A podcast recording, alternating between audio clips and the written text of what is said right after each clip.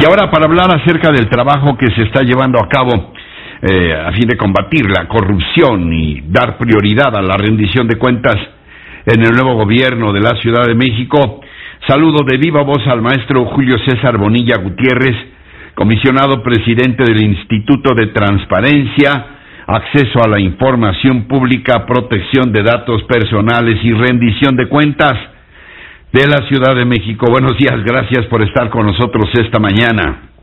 Estimado Ricardo, muchísimas gracias y muy buenos días. Un saludo a tu mal auditorio. Eh, maestro, gracias, gracias al contrario por tu confianza en este espacio. ¿Cuál es el trabajo que están realizando específicamente desde el Info Ciudad de México para combatir la corrupción y, y bueno, procurar la rendición de cuentas en este nuevo gobierno? Muchísimas gracias. Sí, sí, Ricardo, como bien señala, nosotros somos un órgano constitucionalmente autónomo en sede local que tiene como dos eh, principales actividades en sus ejes rectores y en sus funciones. Uno, promover, respetar y, garantizar los derechos fundamentales relacionados con la transparencia. Y el otro, como bien lo señalado, utilizar este mecanismo como una herramienta eficaz que fortalezca el combate a la corrupción y con uno de sus principales ejes rectores vía los principios constitucionales en la Ciudad de México. Eh, ¿Cómo puede ayudar eh, la transparencia? ¿De qué manera están eh, inevitablemente, ineludiblemente hermanadas? Por un lado, el combate a la corrupción y por otro lado, la transparencia en la rendición de cuentas.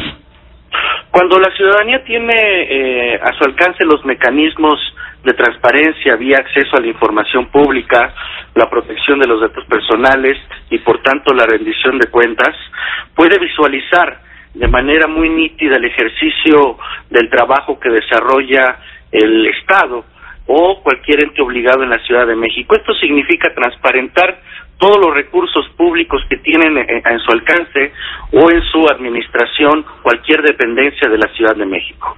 Eso ayuda muchísimo porque identificamos todo lo que tiene que ver con lo programático, con lo presupuestal, lo financiero, el marco regulatorio, los actos de gobierno, las relaciones que tienen con la sociedad y la propia organización interna de cualquier de cualquier estructura de gobierno en la Ciudad de México que tiene que ser garantizada como una obligación de transparencia por parte de ellos. Ahora, ¿qué tanto ayuda que los capitalinos en este caso ejerzan su derecho a la, a la, a la información pública y, y qué tanto se han incrementado estas solicitudes, eh, pero sobre todo te insisto, eh, qué tanto este puede ser un instrumento efectivo para eh, este combate a la corrupción. Muchas gracias, Ricardo. Sí, yo como lo señalé en el informe que recientemente acabamos de presentar, nosotros transitamos de un modelo a nivel internacional y ahora a nivel local en donde el secretismo gubernamental ha quedado, digamos, cancelado. En pleno siglo XXI nadie escapa a la transparencia y eso significa que la ciudadanía con estos mecanismos, como bien te venía señalando, pueda acceder a dónde están sus recursos públicos, cuál es la estructura que tienen los gobiernos internamente y en qué se aplica el dinero público en esta capital. Y eh, por lo que hace la segunda pregunta, el desarrollo eh, de esta capital ha sido muy intenso en materia de solicitudes de acceso a la información pública y eso nos muestra qué tanto interés y cuál ha sido el incremento del interés de la ciudadanía en esta materia. Nosotros registramos en el último año 147.671 solicitudes en el, en el marco del acceso a la información pública gubernamental. El 84.2% lo concentró el Poder Ejecutivo, seguido por el Poder Legislativo y por del Poder Judicial. Es importante resaltar que las dependencias con mayor número de solicitudes... Eso te iba a preguntar precisamente, ¿cuáles son las dependencias donde hay más solicitudes, es decir, donde hay más dudas sobre su funcionamiento? Exactamente. Esas dependencias por orden eh, de solicitudes atendidas fue la Secretaría de Finanzas de la Ciudad de México, lo que significa que la ciudadanía cada vez está más interesada en lo que te decía, en qué se queda el dinero público de la Ciudad de México. Sí. En segundo lugar, la Procuraduría General de Justicia, todo lo relacionado con la Administración de Justicia en la Ciudad de México.